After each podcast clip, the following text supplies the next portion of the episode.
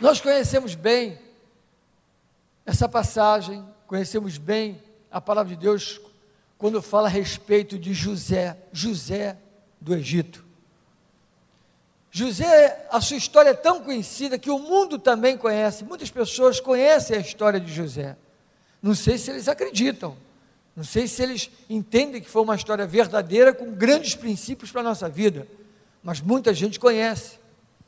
E nós sabemos de tudo que José passou, quem foi José, tudo como começou. E aí chegamos aqui no capítulo 45, onde José chama os irmãos ali.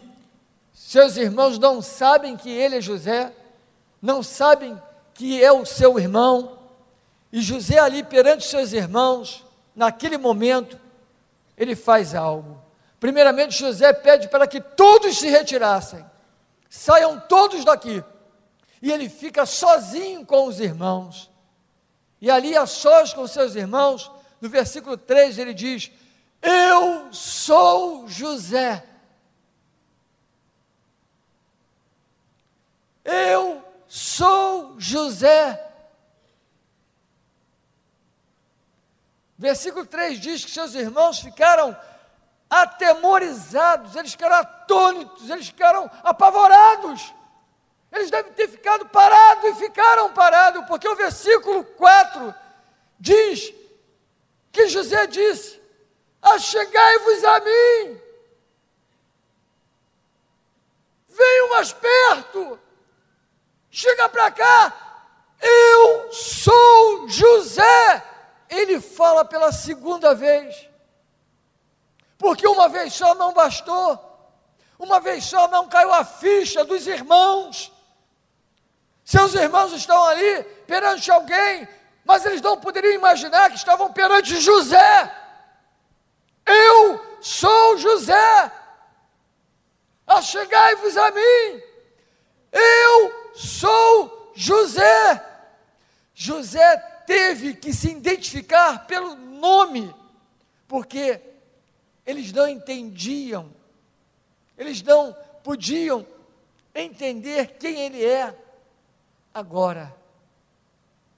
Eles não poderiam conciliar, eles não poderiam simplesmente entender que o José, que era José, agora é o governador. Não, para eles, José era alguém mas não pode ser o governador José. Não, esse é outro.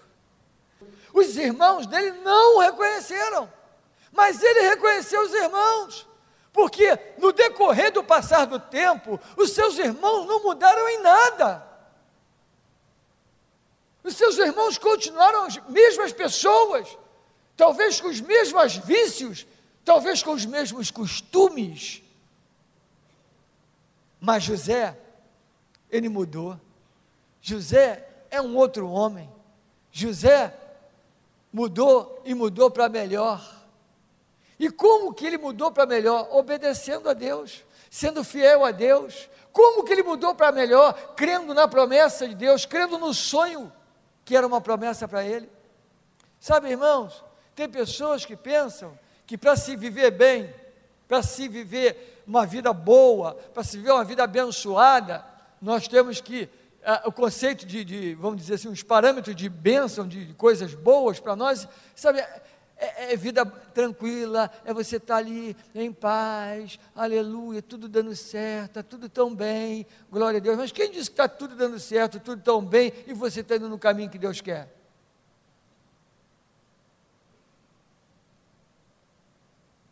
Os irmãos de José ficaram lá na terrinha deles com tudo bem, tudo dando certo, tudo direitinho, trabalhando dia a dia, tá legal, tá, tá, tá, tudo bacaninha. E José foi vendido como escravo, sofreu a beça, foi preso injustamente. Você sabe toda a história. Mas ele sabia que o seu dia estava chegando. Não importa o que você está passando hoje, o importante é que o Senhor, em cima do seu nome, colocou um destino para a sua vida e vai se cumprir para a glória de Deus. Amém? Eu sou José. Porque ele está dizendo para os seus irmãos: Eu sou José. Ele podia dizer: Sabe quem eu sou? Pois é, eu sou o governador do Egito, já deu para notar, né? Uma palavra minha, vocês perdem a cabeça.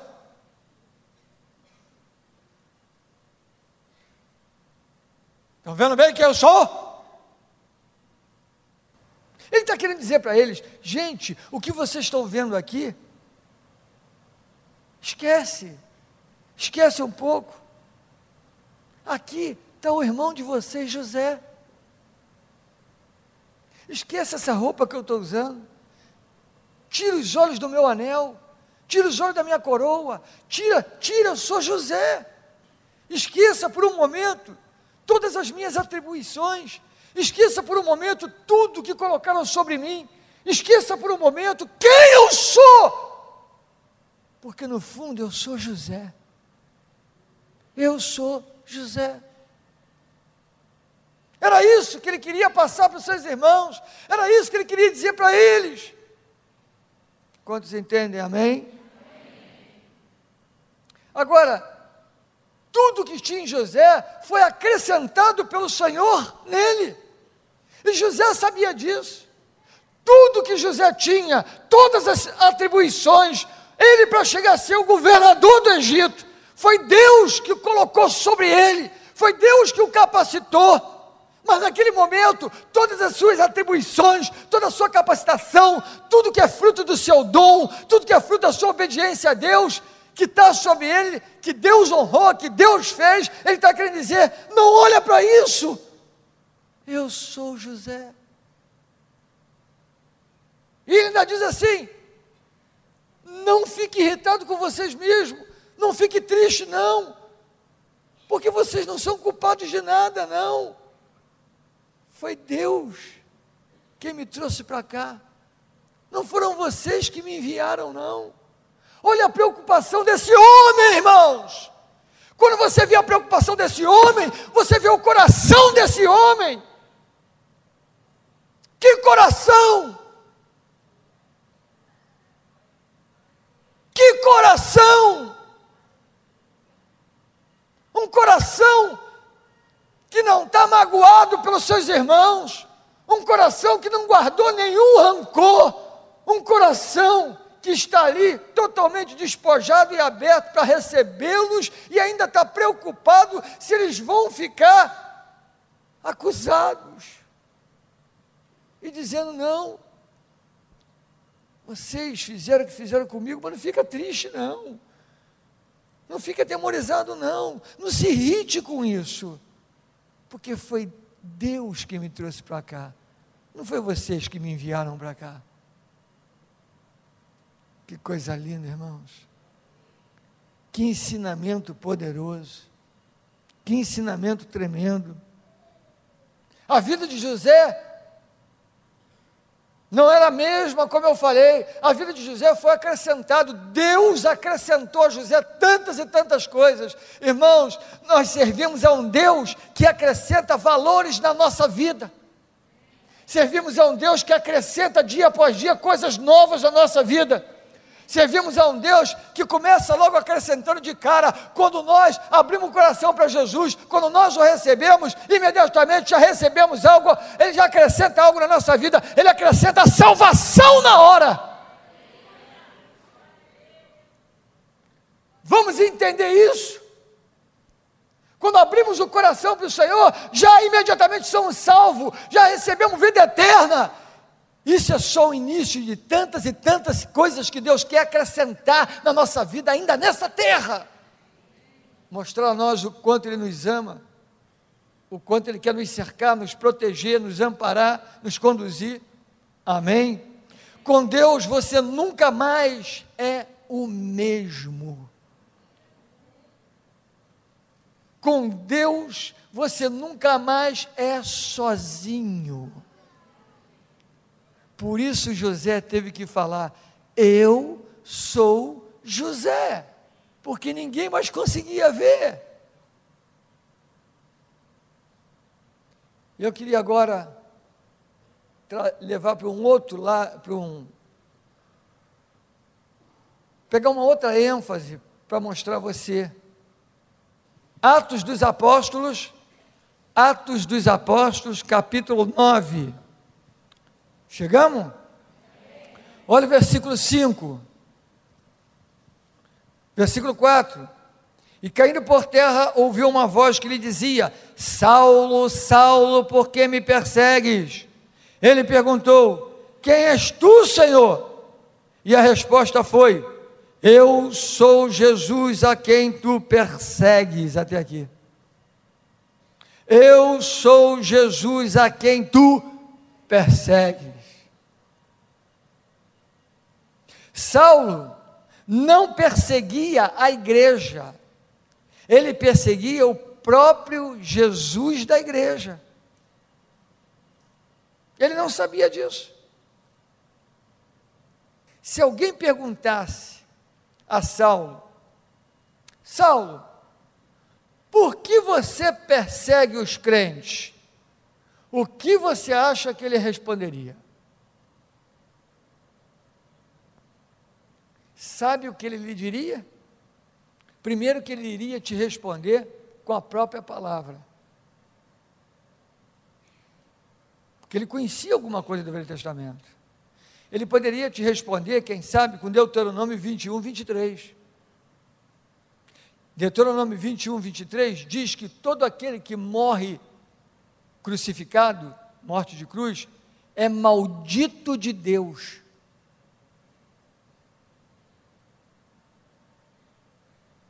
Todo aquele que morre com morte de cruz é maldito de Deus, 21, 23. Mas isso era uma lei, era uma coisa que tinha estabelecido, era uma lei. Mas Saulo, ele tinha esses valores em cima dele. Então, simplesmente, ele está querendo dizer o quê? Quem é essa cambada?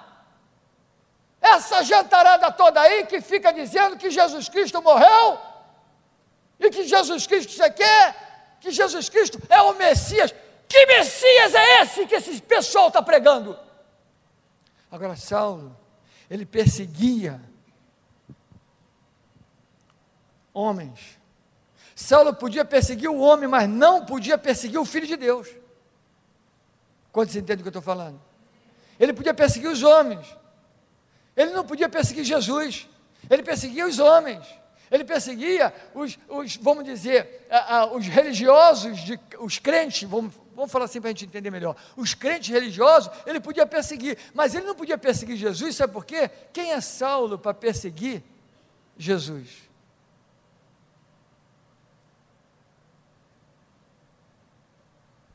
Você só persegue alguém que é como você. Não tem páreo para Jesus. Não tem ninguém à sua altura para persegui-lo. Não tem ninguém que ande ombro a ombro com ele para poder dizer: eu vou fazer alguma coisa. Nada. Ele está acima de todo o poder, toda a autoridade, todo o domínio no céu, debaixo da terra, acima da terra, em qualquer lugar. Ele é o Senhor Todo-Poderoso e toda a autoridade foi lhe dada no céu, na terra e debaixo da terra. Aleluia! Saulo está perseguindo quem? Saulo está perseguindo os homens, mas ele não pode perseguir Jesus não tem páreo para Jesus, não tem competição para Jesus, não tem quem possa tocar em Jesus, não tem quem possa mudar a história, não tem quem possa fazer nada, porque Ele é o Senhor. Mas Saulo não sabe, e Saulo então está indo para lá. Saulo quer ir para lá, quer ir para Damasco, para matar os crentes, e nessa que ele está indo. Quando ele está indo, só anota que não vou, não vou para lá não. Atos 22, versículo 6 diz, é, é, é o próprio Saulo dando testemunho dele. Saulo diz lá que ele está indo para Damasco, de repente ele viu uma luz, uma luz, e aquela luz fez ele cair, e ele cai ali, e ele fica cego. Irmãos, em, no capítulo 22, no 6, quando Paulo dá, o próprio Saulo dá o testemunho, ele diz que a luz que ele viu foi por volta de meio-dia. Irmãos, olha para mim. Os detalhes da Bíblia são lindos, né? O que eu falei para você está escrito, é só anotar para você ler com calma. Presta atenção aqui. Próprio Saulo disse que a luz que cegou os seus olhos, a luz que o derrubou, foi por volta de meio-dia. Meio-dia é o momento que o sol está com todo o seu poder de iluminação. Alguém aqui consegue ficar olhando diretamente para o sol alguns minutos, assim, encarando meio-dia, olhando para o sol direto? Você consegue? Se você fizer isso por alguns minutos, com certeza você vai ter que procurar um oftalmologista. Eu estou falando do sol. Mas Saulo fala algo que foi mais forte que o sol. Ele fala algo de uma luz tão forte que lhe cegou. Era só um respingo da glória do Senhor Jesus. Saulo, Saulo, Saulo está cego. Aquela luz lhe cegou completamente. Uma luz mais forte que o sol, porque era a própria glória de Deus. A glória de Deus reflete muito mais do que o sol, porque o sol quem criou foi o Senhor. O que é o sol para Deus? Nada. E aquela luz que Saulo viu ele cai cego, e quando ele cai ali, a voz lhe vem e diz: Saulo, Saulo, por que me persegues? E ele devia estar trêmulo, porque uma coisa dessa é para quebrantar mesmo, eu, meu irmão. E ele está ali, é, é, é, é Senhor, quem, quem, quem é que está falando aí? Quem é? Saulo, eu sou Jesus, a quem tu persegues.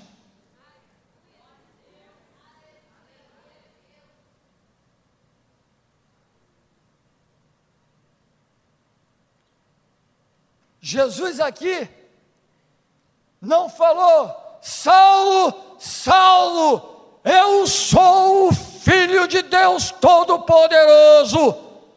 Saulo, Saulo, eu sou o princípio, o meio e o fim. Saulo, eu sou o Verbo desde a criação do mundo. Não. Jesus usa o seu nome para identificar quem ele foi com os discípulos.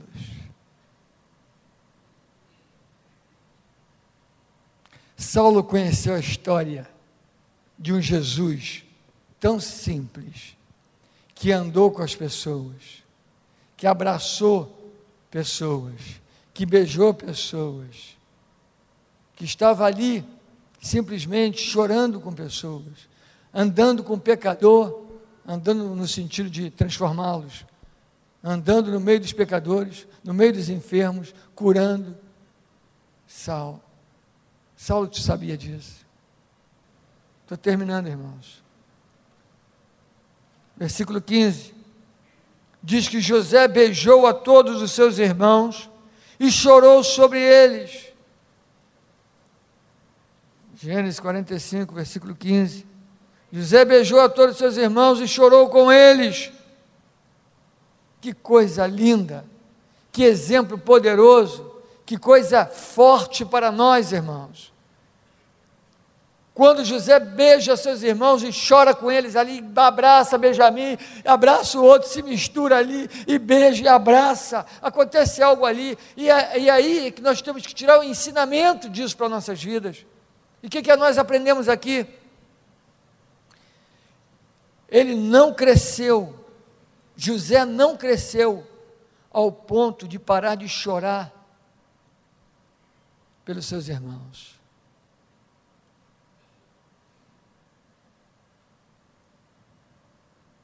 José é o grande homem. debaixo de Faraó, ele é o homem. Cresceu, cresceu. Mas mesmo estando no topo, mesmo sendo tal, simplesmente, ele não para de chorar pelos seus irmãos. Ele não parou de chorar pelos irmãos. Suas lágrimas não secaram para os seus irmãos. Deus quer nos erguer, nos levantar. Eu creio, eu creio, o ano de 2009 vai ser o melhor ano dessa igreja em nome de Jesus Cristo. Deus quer te colocar em lugares altos, Deus quer, tem palavras vindo para essa igreja poderosas, nós estamos tomando posse, Deus quer te abençoar com bênção sem medida, mas que as suas lágrimas não sequem, que as suas lágrimas não sequem para as almas perdidas.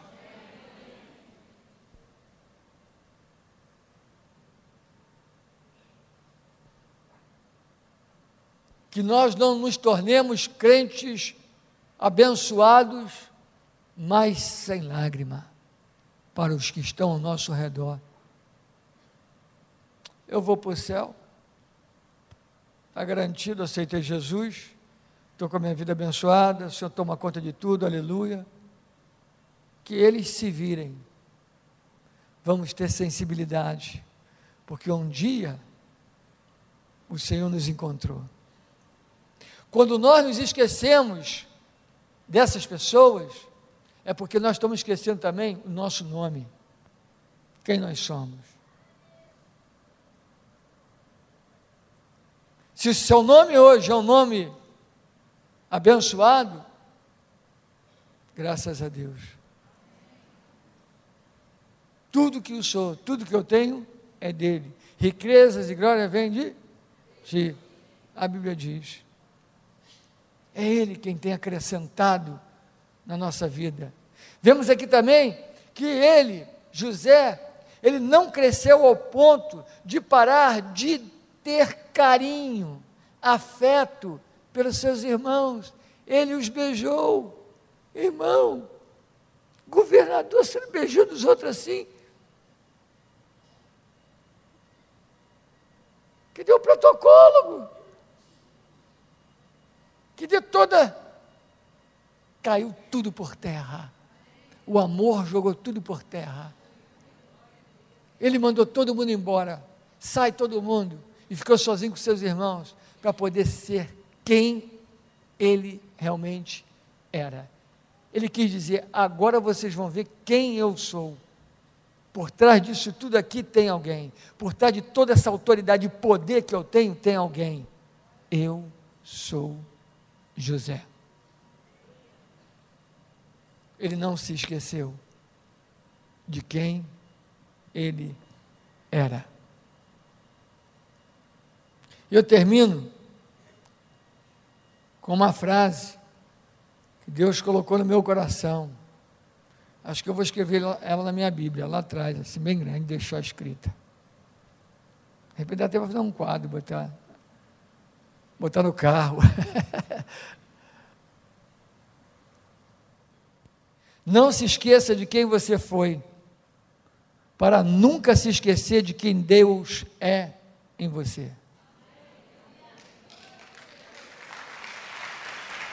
Vou repetir: não se esqueça de quem você foi. Não se esqueça de quem você foi, para que você nunca se esqueça de quem Deus é em você.